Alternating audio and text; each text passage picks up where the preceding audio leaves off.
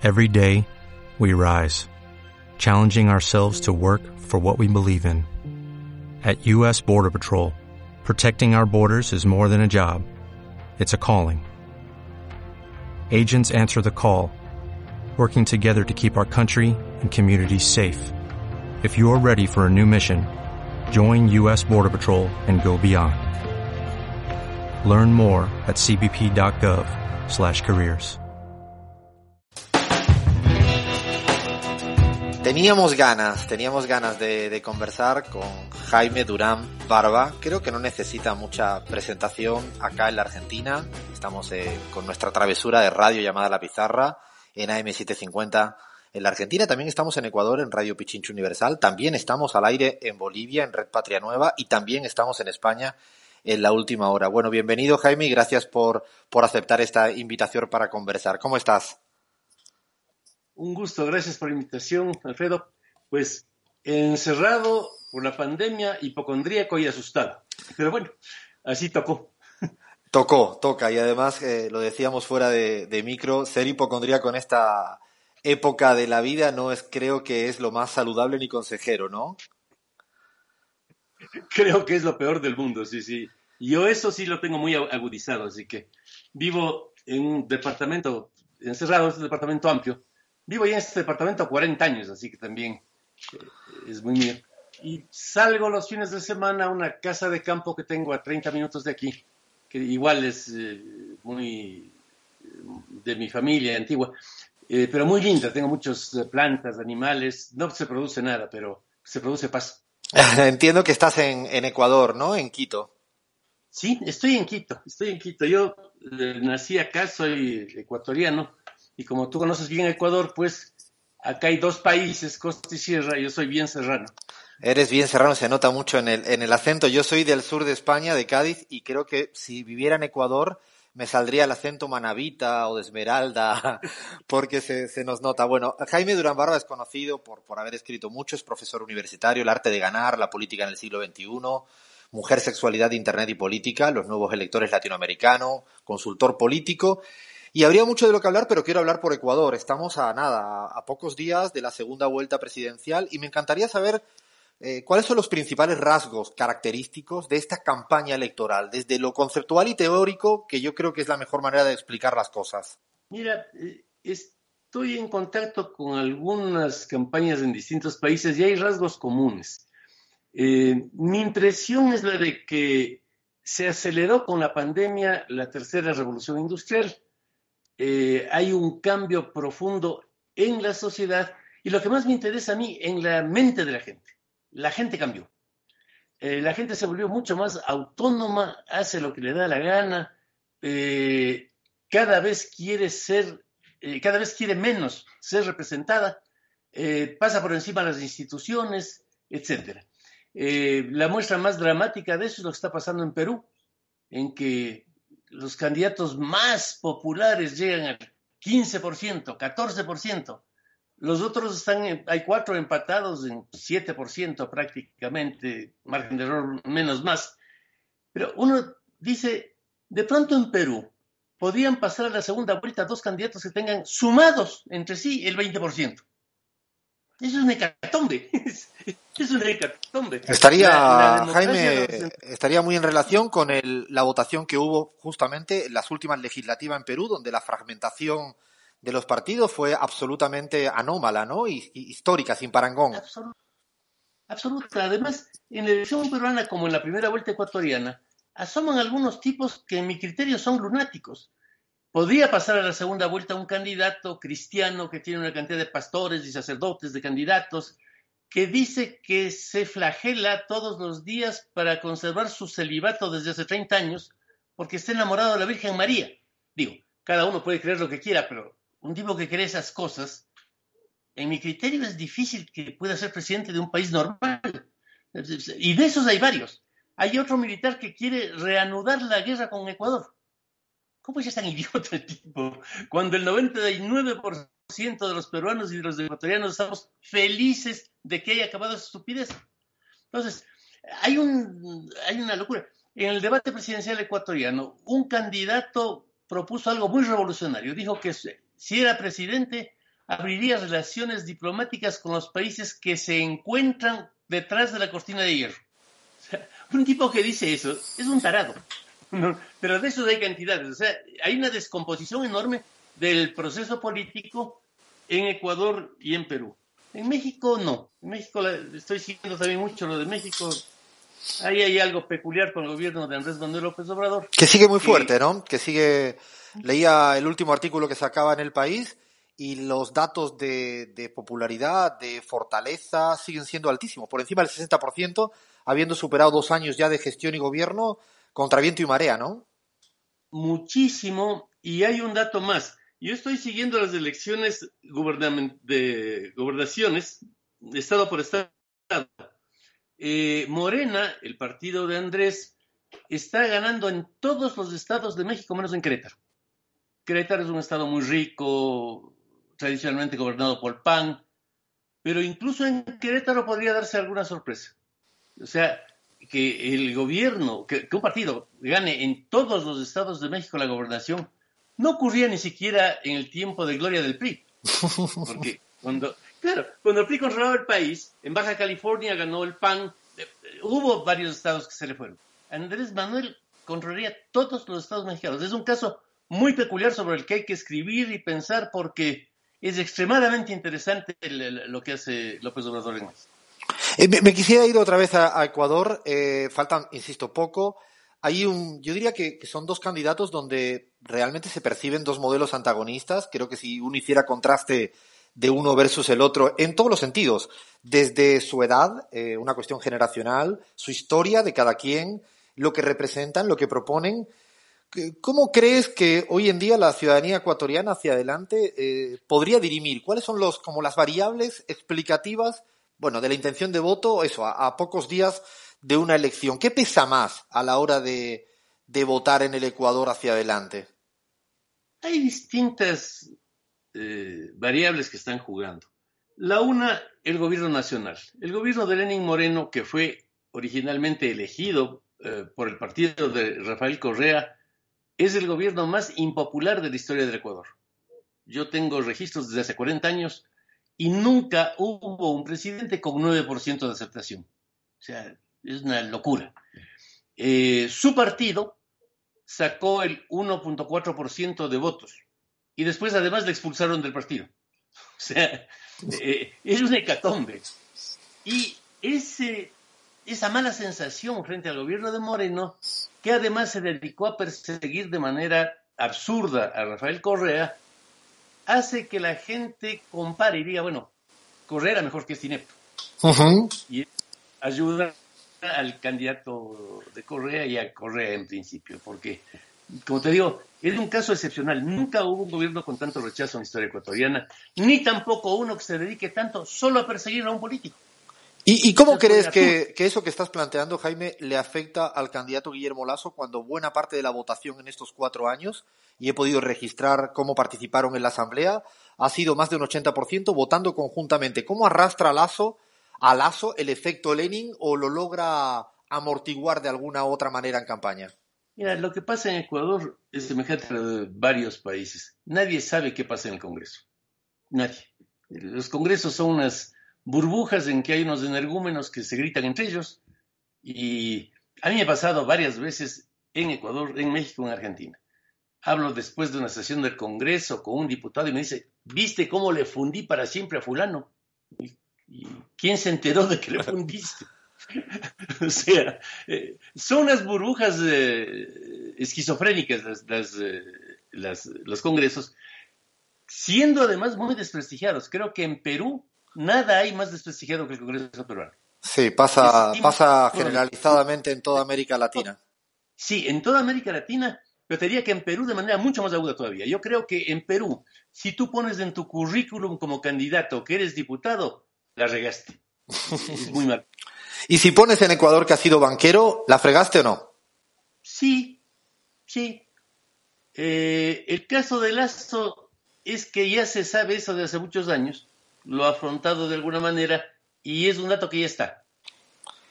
los ataques tienen eh, eficiencia cuando son nuevos. Eh, Penland hizo un estudio detenido de lo ocurrido en Tulsa con los chicos que boicotearon el lanzamiento de la candidatura de Trump. Eh, hasta ese momento TikTok no era conocida, no era conocida. Ahí salta la TikTok. El servicio de inteligencia de la Casa Blanca no detectó qué estaba pasando. La campaña de eh, los republicanos tampoco. De pronto hubo 1.600.000 adolescentes que hicieron reservaciones falsas de sillas para el sitio en que iba a lanzar Trump su candidatura, que tenía 36.000 sillas de total. Estos muchachos eh, eh, reservaron 1.600.000. Trump enloqueció de la alegría, dijo que esto era un triunfo, etcétera, y puso un enorme eh, proseño fuera del, banco, este banco estaba por una plaza, para dirigirse al millón de personas que no entraría al local. el día del día, como Trump además para que entren los que llegaban, hizo que los republicanos no reservaran tantas sillas, solo estuvo ocupada por 16 mil personas del banco. Entonces, la pregunta es, bueno, este es un hecho político. Eh, eh, eh, Gladwell dice, sí, pues son los idiotas que no tienen ningún proyecto. Sí, así parece. Vendrán a hacer un estudio. Bueno, ¿quiénes son estos tipos? ¿Son prodemócratas? No. ¿Les gusta Biden? Tampoco. ¿Les caía mal este viejo energúmeno que estaba en la Casa Blanca? Agarraron una canción, un baile, que, ni muy contemporáneo, la lambada. Bailaban esta lambada eh, eh, consiguiendo dos entradas, ya le jodimos al viejo, listo, la Eran chicos que estaban jugando y produjeron al presidente de Estados Unidos, ni más ni menos, le produjeron un golpe descomunal. ¿Y tú y crees, eh, Jaime, que esto es, es, trasladable?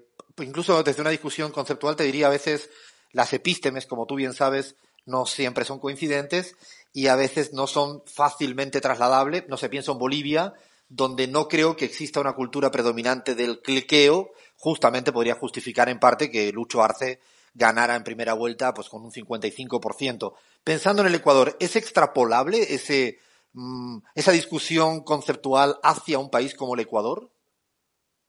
Yo creo que es mundial. El tema es, el tema del Internet es mucho más difundido de lo que creemos los académicos.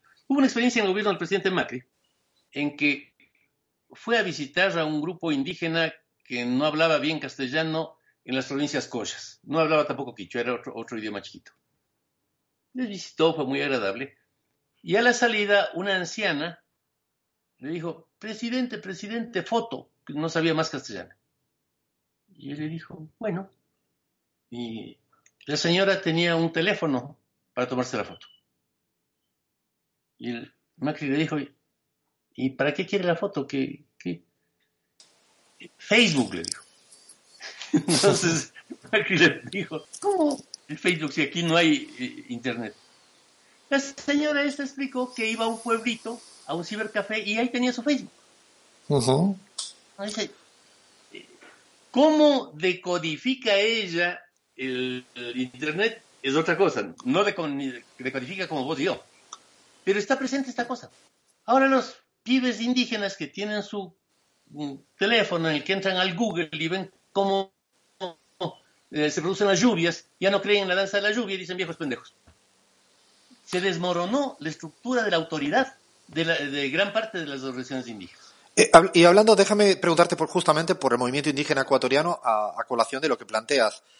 Eh, dos preguntas me surgen. Yaku representa eso, por un lado, porque tiene algo, le he seguido bastante, he estudiado bastante su performance, eh, su relación con el ONGismo internacional, desde que tenga una compañera franco-brasilera, ¿no? Con una puesta en escena, y, lo, digo sin juzgar, ¿eh? Lo digo casi radiografiándolo. Por un lado representa eso Yaku, y por otro lado, ¿crees que podría llegar hasta el caso del movimiento indígena en esta segunda vuelta pudiera votar a Guillermo Lasso, porque también se parecieran la noche y el día, casi dicho desde una visión hasta de cosmovisión. Mira, ahí hay un tema importante que es el tema histórico. Ecuador no estuvo poblado por incas. El Tahuantinsuyo fue expulsando hacia el norte a otras culturas que se asentaron en este país, que es un país raro, en el que hay muchos valles, es como una escalerita, la eh, cordillera de los Andes, entonces se asentaron muchas culturas que no hablaban quichua tampoco. De hecho, Yacu es Cañari, de uno de estos pueblos que hablaba Cañari. Fue el pueblo que más exterminó incas. Ellos fueron la policía de los españoles para destruir las momias de los incas en el Cusco. Mm, eh, otro pueblo. En el norte estaban los que ahora les llaman otavalos, eh, eh, una integrante de esta cultura fue la madre de Atahualpa. Vean, otra cultura, una cultura comerciante impresionante, de un dinamismo económico impresionante. Tú sabes que hay casa de Otavalos en 60 países del mundo. No sabía ese dato, es un... Es impresionante. Eh, entonces, los indígenas ecuatorianos son históricamente muy diversos. Si tú ves el censo, en Ecuador hay 7.1% de indígenas. 7. Y afroecuatorianos hay 7.2. O sea, no es un grupo muy grande. Es un grupo pequeño, muy dividido, con eh, hay un sector ahí bastante ideologizado que ha tomado las ideas de Sendero Luminoso, de Mariátegui, eh, pero hay una diversidad muy grande. Yacu representó algo muy raro. Eh, a mí me cae muy bien, ha estado en mi casa, me cae soberbio Manuela. No te olvides que yo trabajé con Marina Silva en Brasil y Manuel es de esa onda ecologista. Claro, ambientalista, sí. Sí, sí. Yo trabajé con Marina y fue una de las experiencias más lindas de mi vida. Una candidata maravillosa, Marina, en 2010. ¿Qué pasa con ellos? Yacu fue un indígena que hizo algo rarísimo, asomar varias veces tocando saxo en sus eh, videos. Y toca muy bien el saxo. Bailar con Manuela de una manera muy occidental, diría yo. Sí, yo diría muy mal, pero bueno, dejémoslo en occidental por ser diplomático. Pero, poco indígena. Sí. No era la danza indígena. Esto yo creo que a Yacu le dio una mm, entrada importante en sectores juveniles urbanos del país. Eh, lo otro, desgraciadamente Rafael Correa tuvo unos choques con el movimiento indígena descomunales. Descomunales. Metió presos a varios, hay la famosa represión esa en el oriente que fue terrible. Entonces, no es que al correísmo los indígenas le ven como algo uh, afín. No, no, no es así. A Lazo tampoco. ¿Y Andrés Arauz? Ahí vamos al tema de fondo en la elección ecuatoriana. La pregunta es, ¿existe o no Andrés?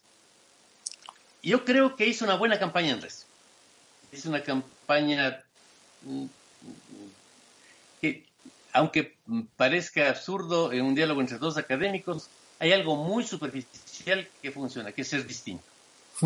Ahora, si vos eres un político igualito a los que vivían hace 30 años, no tienes ningún futuro.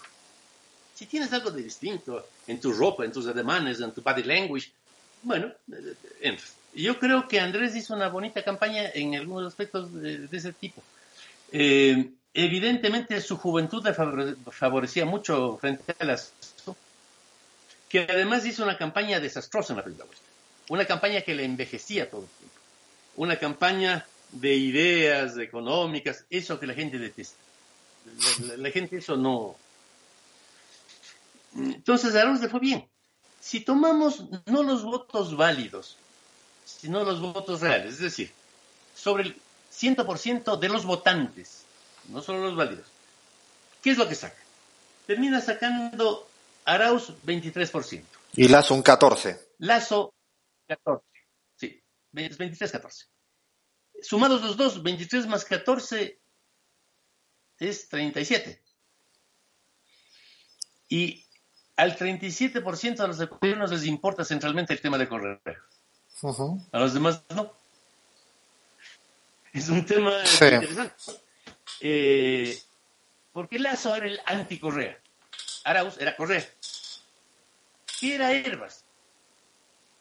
Un tipo pintoresco que se con su patineta una, una campaña muy original y graciosa, cero contenidos, cero propuestas, cero todo.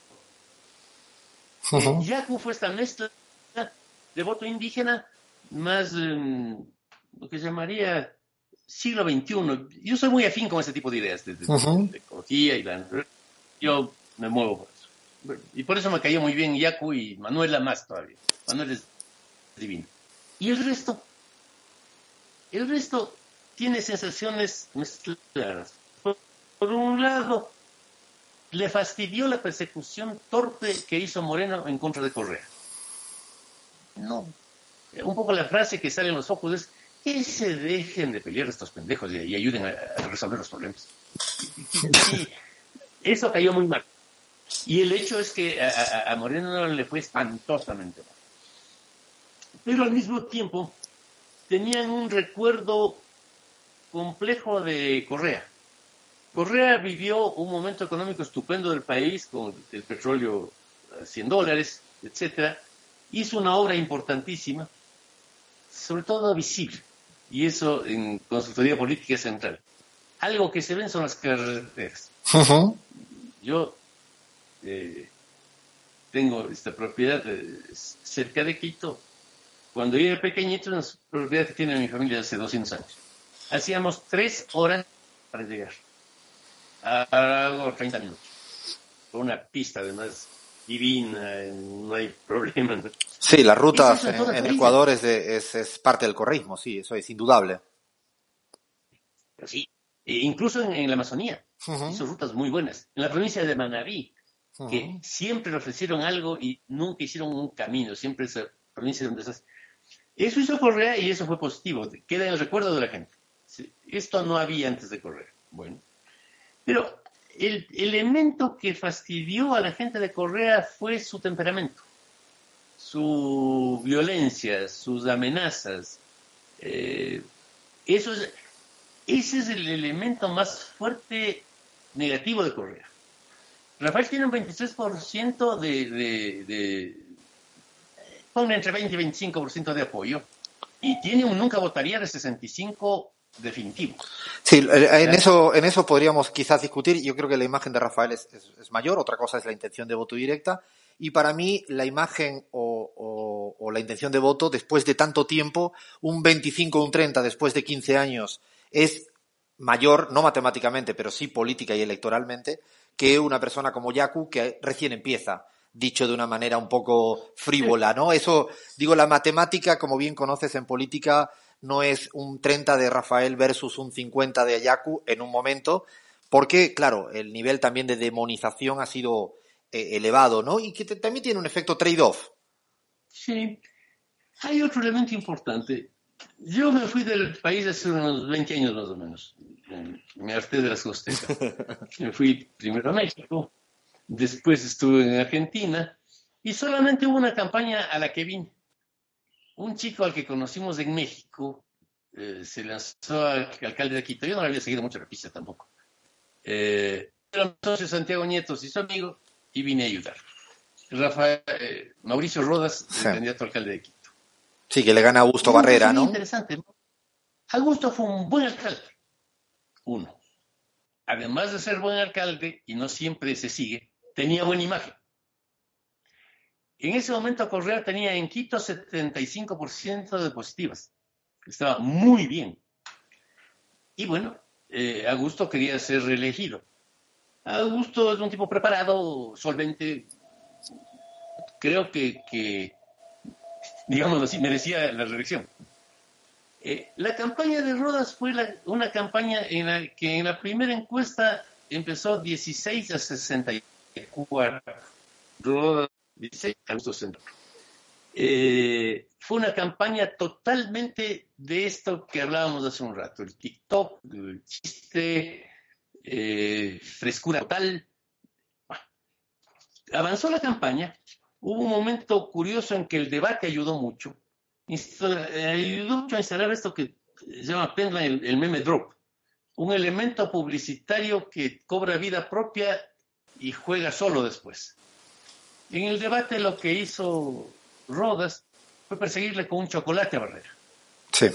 Barrera llegó, obviamente Barrera sabía mucho más sobre la ciudad, era un buen alcalde y un hombre estudioso, no, no, es un improvisado. Sabía todo sobre la ciudad. Si discutían sobre la ciudad le hacía pelota.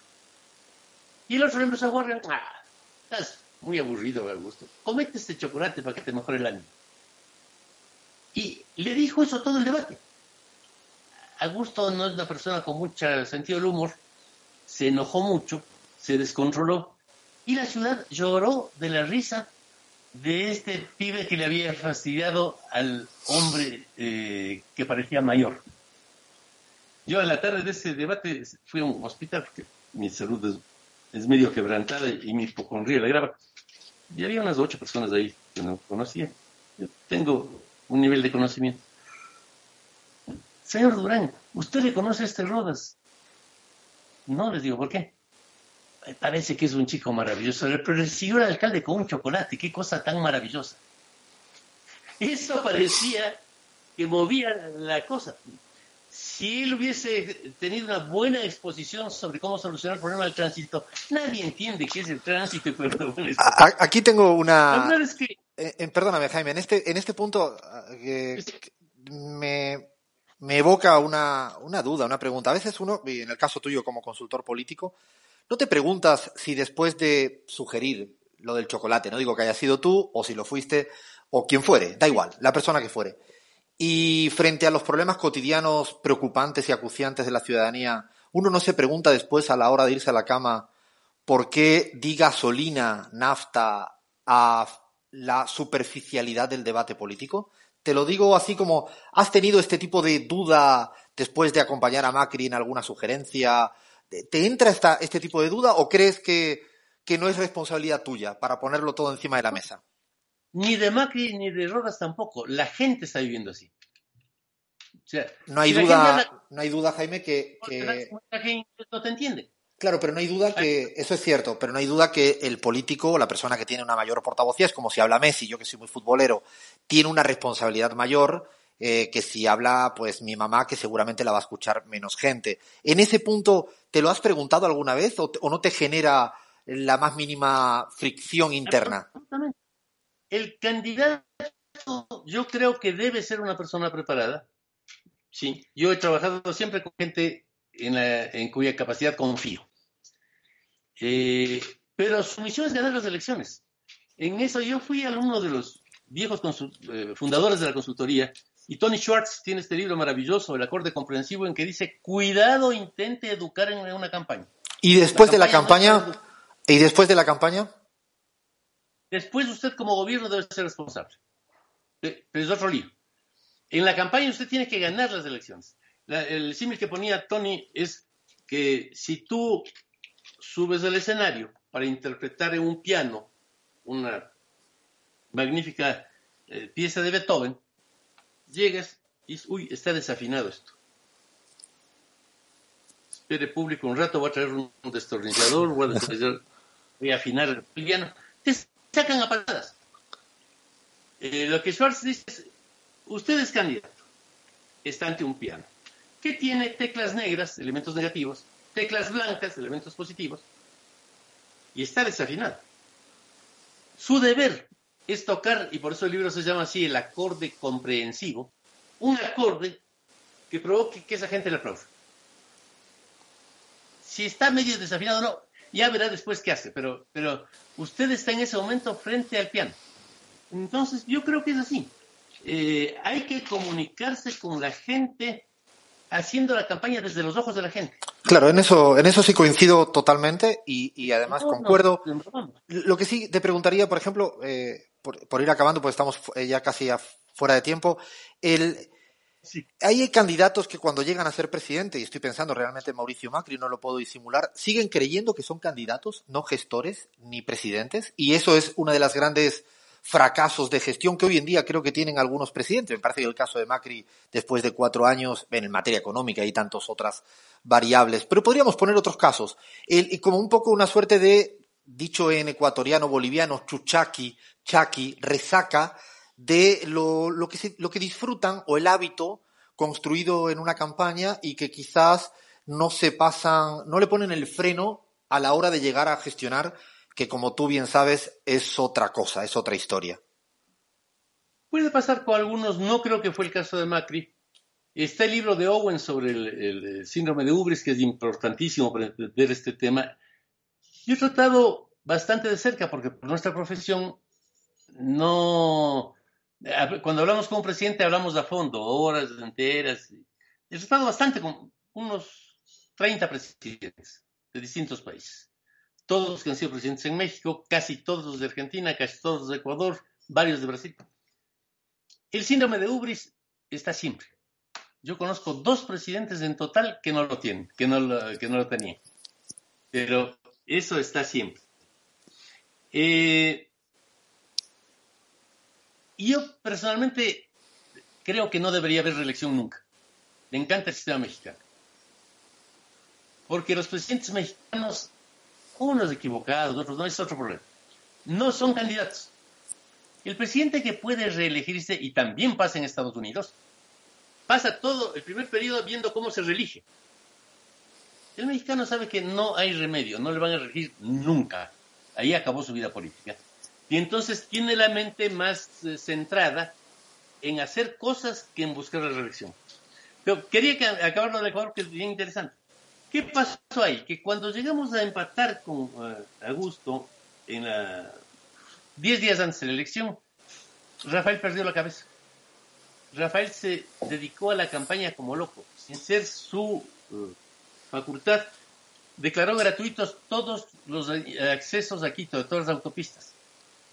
Bajó los impuestos municipales, que no podía él bajar, en el 70%. Eh, hizo todas las cosas posibles. Le insultó a Mauricio, dijo que era el principal líder de la derecha en América Latina. Mauricio nunca fue más que alcalde de Quito. Es una exageración total pero atacó de manera tan violenta que él es el que nos dio 15 puntos en, la elección. Eh, porque a la gente algo que no le gusta es que el candidato sea un segundo. Eh, en principio quieren elegir un presidente. Yo creo que Arce en Bolivia, más allá de que estaba eh, auspiciado por, por Evo, era él un candidato bueno. Y después ha demostrado que él es el presidente, clarísimamente. En Argentina, bueno, no tiene una serie de peculiaridades eh, complejas, pero en la campaña sí parecía que Alberto iba a ser presidente. Eh, al asomar tan violentamente, al irrumpir Rafael sobre eh, Arauz, que es además muy joven, que no, tiene facha de ser un prócer, le aplasta totalmente y le saca de la campaña. Entonces, lo que avanzó Arauz, yo creo que lo ha estropeado Rafael, no por mala fe, no por su temperamento. Sale él todo el tiempo y dice esto y dice el otro. Ya anunció que bajan los intereses de los bancos en 50%. Bueno, cuando era presidente y quitaba los peajes de las autopistas, la gente le creía. Ahora, ¿qué es, ¿quién es él para bajar los intereses de los bancos? Es medio ridículo si quieres el tema. Pero y ya comunicacionalmente lo que ha hecho él, en criterio, es desplazarle a Andrés de la, de la pantalla. Y eso tiene... Eh, para, para terminar, eh, Jaime, y para cerrar Ecuador, y te pido así eh, como máxima brevedad, ya estamos casi fuera de tiempo. falta eso, faltan muy pocos días. Hay un voto en disputa todavía con muchos interrogantes en el caso ecuatoriano. La partida está ajustada, y encuestas de todos los colores y de todos los gustos, como suele pasar eh, cada vez que hay una, una elección. Eh, ¿Qué atisbas eh, con tus números y tu análisis hacia adelante? Y pregunta que si no te la hago me mataría mi, mi audiencia. ¿Le dijiste a Guillermo Lazo las frases que tenía que decir en el debate tú o no estás trabajando tan estrechamente con él? Con Guillermo tuvimos una vieja amistad que se rompió hace unos 10 años de manera desagradable y no volvió a hablar una palabra en 10 años. Eh, después de la primera vuelta conversamos. Eh, ante todo, tú sabes que soy un magnético de la investigación. Ante todo, una encuesta, ¿qué pasa? ¿Hay algún chance de que hacer algo o no? La encuesta lo que detectó era que ambos candidatos tenían problemas complicados también los tenía Arauz, y Arauz tenía sobre todo la sombra de Rafael encima, era posible hacerlo. Eh, hemos seguido haciendo encuestas, estoy en contacto con Lazo. Eh, ¿Cuál es la evolución? La primera encuesta que nosotros hicimos nos daba 42 a 28. 42 para Andrés y 28 para Guillermo. Y una distancia... Sí, 14 puntos sobre votos totales, pasado a válidos es muchísimo. Pasada válido. Sí, sí, yo prefería hablar en, los otros porque es menos impresionante. Sí. No, pasada válido Pero de esa situación, la última encuesta hecha por informe confidencial dio 37-37, empate. O sea, ha habido una evolución en que esta distancia se fue cortando 5 puntos cada 10 días, permanentemente. Eh, sin que protagonice tanto Rafael la campaña, que creo que es lo más grave que le pasará a eh, habiendo entrado Rafael con tanto entusiasmo, yo no tengo ninguna bronca con nadie, yo no he defendido, eh, tú sabes, en mi, columna en perfil varias veces a, Correa desde hace años, no ahora, contra la persecución que le hacía. No tengo ninguna bronca, pero eh, le hace daño este hecho de dejarle a Arauz, que es joven además, un segundo. Eso le hace daño. Yo no creo que eso permita que reviertan la tendencia a subir de lazo. Y mi impresión es que de seguir las cosas así, a menos que pase algo muy imprevisto, muy imprevisto que importe a los electores. Muy imprevisto que importe a los electores menos informados además. Porque los que discuten el Fondo Monetario y eso están decididos. Esos que no tienen mucha idea de nada y les impacte algo, yo creo que va a terminar ganando Lazo con unos cinco puntos. Es la tendencia. Sobre voto válido. Sí. Yo en eso, como tengo que decirlo al aire, eh, creo que he visto un montón de encuestas. Eh, la situación pareciera más dos, tres puntos todavía a favor de Andrés Arauz eh, sobre voto total. Eh, hay un porcentaje alto de, nulos blancos indecisos, como tú bien dices, eso sí que es un disparo al aire, sobre todo eh, ya lo hemos visto en primera vuelta. Eh, una de las dudas es si ya Lazo llegó al máximo posible, ¿no? Si ya llegó al techo posible, porque políticamente a veces tampoco se puede crecer, incluso hasta como persona. Lazo no es una persona eh, que tenga la capacidad de, por muy joven que se vista, no lo parece, o tiene una, incluso físicamente, le pasaba a Carlos Mesa, ¿no? Una dificultad más estética por su edad, por problemas de salud. Estas cosas limitan. ¿No lo ves así que esto pudiera ser un efecto hasta aquí llegó? No veo claro eso y creo que la, irrupción de Rafael le hace mucho daño a Andrés. Es muy fuerte. Porque Andrés no tiene un... A ver, yo lo respeto mucho, me parece una buena persona, pero no tiene una imagen consolidada. O sea, Andrés asomó reciencito en, el mundo político importante. Y la campaña, perdón, la campaña sucia que sí se ha hecho con el tema de que si ahora conoce qué del Banco Central, eh, el tema de no mientas, no acusarlo siempre de mentir, ¿no crees que eso al final, uh, te leí la columna de perfil de la semana pasada que justamente criticabas las campañas sucias, ¿no pareciera que Lazo ha optado un poco en los últimos días casi buscando cercenar votos a través de una, una campaña un poco más fea? No. Eh, he conversado largo con, con Lazo. Personalmente soy opuesto totalmente a las campañas sucias. A mí eso de andar buscando si el fulano hizo ni sé qué y el papá tenía un negocio, me parece asqueroso. Y, y, más que eso, me parece ineficiente. La gente se percata de cuando haces una campaña sucia y no, no termina funcionando eso. Esta cosa de, de Arauz y el Banco Central, si trabajaste 12 años de un banco y te compran la renuncia y te pagan, ¿qué tiene de, malo eso? ¿Qué, qué, qué es lo, digo, el, votante común? claro. ¿qué hace, ¿Cuál es el lío? Lo otro, lo del Andrés no mientas otra vez, es un meme drop. Es un elemento técnico. Eh, que no es un insulto, no es decirle vos sos un ladrón, tu padre, no, no. Es una broma, porque el meme drop se define como algo gracioso. Si no es gracioso, no sirve. No puede tener contenidos ideológicos ni puede tener contenidos agresivos. Eh, el maestro del meme drop es eh, Sanders, que en vez de productora tiene un especialista en meme drops de la Universidad de Nueva York. Entonces, cuando él asomó en la posesión de Biden con esos guantes ridículos y esa silla, estaba produciendo un meme drop. No, no, es otra forma de comunicación. Eh, ahora, en esta sociedad en la que todo el mundo es periodista, en que todo el mundo es político y demás, hay una manga de idiotas que hacen cualquier cosa. Es decir, no puedes controlar. O sea, eh, para mí, esa acusación que le hicieron a Arauz de que estaba financiado por ELN y que Por el ejemplo. comunismo de Colombia es un idiotez total. ¿A quién se le ocurre que el ELN tiene en este momento el dinero y la fuerza para además prestarle 50 mil dólares a Arauz? Lo cual, ¿A quién se le ocurre que el ELN sea un banco que presta y 50 mil dólares no es plata en una campaña? Sí. O sea, todo era una estupidez. Eh, hacer esas cosas no da ningún resultado tampoco. Nadie cree en el ELN ni, ni nada de eso. Eh, una campaña sucia normalmente no, no funciona. Te, te hago la última pregunta. Eh, me voy a Argentina eh, para terminar.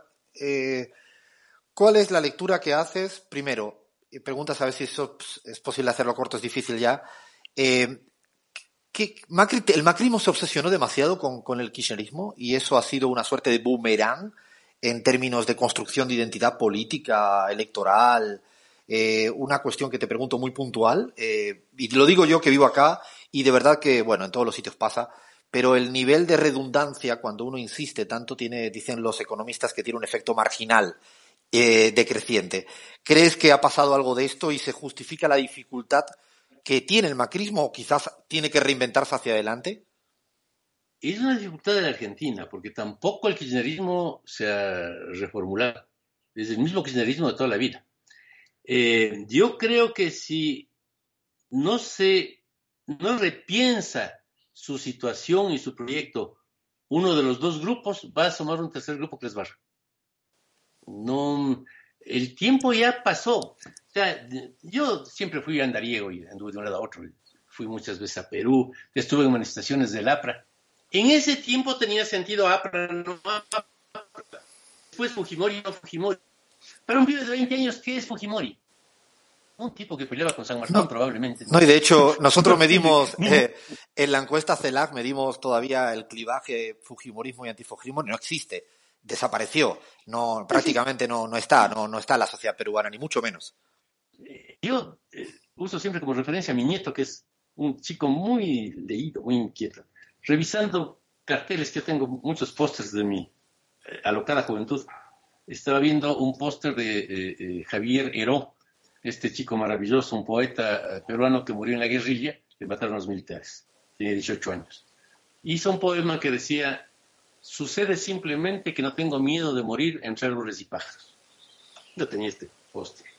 Mi nieto me dice, ¿y eso qué es? Es un guerrillero, un chico que era una maravilla, un poeta, y escribió este poema. ¿Qué le pasó? Le mataron. Mm. ¿Qué era un guerrillero abuelito? No existe la categoría Bueno, la eh, en el siglo XXI. ¿Y para qué se iban a la montaña? Mm, Bueno, porque así eran las costumbres, digo, no me jodas más. Oye, y esto significa que él se fue a un sitio en que había muchos pajaritos, ¿sí? Y este tarado fue a asustar a los pajaritos disparando. A mi nieto lo que le inquietaba era que se haya ido a asustar pajaritos. O sea, Están. Pero ¿no crees que la Argentina, Jaime, no crees que la Argentina, yo alguna vez te escuché y nosotros lo medimos, el clivaje o la identidad política peronista sí la llegaste a subestimar? Porque yo sí creo que todavía sigue siendo eh, en el imaginario, ¿no? De la gente sigue estando más presente de lo que en algún momento considerabas. es una identidad extraña. Yo fui a la Argentina a estudiar filosofía en la Universidad Nacional de Cuyo, en Mendoza. Eh, yo siempre fui izquierdista y metido en manifestaciones y cosas. Fui presidente de la Federación de Centros Universitarios. Siempre fui de izquierda, pero en Ecuador casi no había obreros. Eh, cuando llegué a Mendoza, era una maravilla. El movimiento obrero, la CGT, el peronismo. En Mendoza ganó Alberto Martínez Vaca, que era de la tendencia de la juventud peronista. Izquierda, perfecto. Eh, y me metí a la cabeza, me pareció genial. Esto de la juventud peronista estaba magnífico, me metí con ellos, cayó Allende, quisimos ir a cruzar la frontera para ir a combatir en Chile, perfecto. Pero el mismo movimiento peronista, a poco asomaron las tres A que también eran peronistas y que les mataban a mis compañeros. Eh, todo era muy confuso. Cuando le matan a Rucci, yo estaba en la Facultad de Filosofía y vinculado a la juventud de las regionales. Sacaron de la CGT unos retratos enormes de Rucci que decía Rucci vive. Y la juventud peronista de Mendoza ponía debajo, pues lo volveremos a matar. Y Rucci también era peronista. O sea, es complejo que mismo es del peronismo. Pero en la actualidad, Argentina, ¿no te parece que sigue estando y que todavía es lo que le permite seguramente a Alberto Fernández, al kirchnerismo, tener como un sólido pivote, ¿no? En términos políticos y electorales, incluso de cara a las legislativas intermedias que tienen que ver este año. De hecho, el macrismo tuvo que hasta buscar un candidato a vicepresidente procedente de ahí y dice casi todo, ¿no? Yo no diría, tiene un pivote. Mi impresión es que tanto el peronismo como el macrismo, la discusión política argentina es muy atrasada. Nuestro país está discutiendo todavía cosas del siglo XX a lo mucho. Eh, no te digo que esté mejor la situación en Perú, en, en Ecuador, no. Pero estamos muy atrasados, muy convencidos de que cuando se produjo el Big Bang hace 14 mil millones de años, ya estaban las 10 verdades peronistas. Y no, son un poco más recientes. Sí, seguramente eh, evolucionará la política argentina, como le ha ocurrido a España, de pasar de un bipartidismo a, o a Italia o a cualquier, o incluso al propio Israel, que le está pasando que no tiene capacidad de conformar gobierno. ¿Cómo estudiabas Italia sin estudiar? El Partido Comunista, el Socialdemócrata y la democracia cristiana. Eso era Italia. Y ahora, ¿qué queda de los tres? Nada. Nada. Eh, en Francia, el Partido Comunista, que tenía además intelectuales maravillosos, André Gors, Garodi, etc. Eh, era un partidazo, no era una cosa cualquiera. Desapareció. Eh, o sea, el mundo va cambiando a una velocidad cada vez más acelerada y creo, personalmente, no soy conservador en absoluto, no me gusta ir hacia atrás. Creo que hay que pensar en un mundo distinto que incorpore la tecnología sin que la eh, tecnología mate a la gente, porque es un gran progreso, pero también tiene riesgos. Y que esa es una tarea para los políticos, para los intelectuales, que significa reformular la revolución, reformular el cambio. Eh, o sea, la clase obrera va a extinguirse en 10 años. El libro este famoso de André Force, Adiós al proletariado, se va a cumplir. Los robots la van a sustituir. ¿Qué hacemos ahora? Hay que hacer algo porque esa tecnología que tiene tantas cosas buenas, tiene también peligros enormes. Ahora sí, Jaime, para, para terminar te pido una palabra, porque siempre terminamos así, con alguna eh, salida rápida de una palabra te digo y me dices una palabra por cada nombre que te diga. El Papa Francisco. Peronista. Mauricio Macri. Expresidente. Andrés Arauz. Un buen proyecto. Bolsonaro. Una vergüenza. Alberto Fernández. Ojalá sea presidente. Guillermo Lazo. Una incógnita. Durán Barba. Un irreverente. Mil gracias, Jaime, por esta linda charla que espero que hayan disfrutado todos eh, en AM750 en la Argentina, en Radio Pichincho Universal en el Ecuador, en la última hora en España y en Patria Nueva en Bolivia. Seguramente estaremos conversando en otra ocasión. Y yo ya abro la apuesta al aire. Dices que vas a, va a ganar Lazo por unos pocos. Yo creo que va a ganar Andrés por unos pocos, pero esto, de esto se trata, de una discusión siempre que se pueda. Sí, de, y, de, y de respetarnos y estimarnos a, pesar de las discrepancias. La discrepancia es parte de lo, de lo bonito de la vida. Te mando, un, la, te mando un, fuerte, un fuerte abrazo. O'Reilly Auto Parts puede ayudarte a encontrar un taller mecánico cerca de ti. Para más información, llama a tu tienda O'Reilly Auto Parts o visita oreillyauto.com.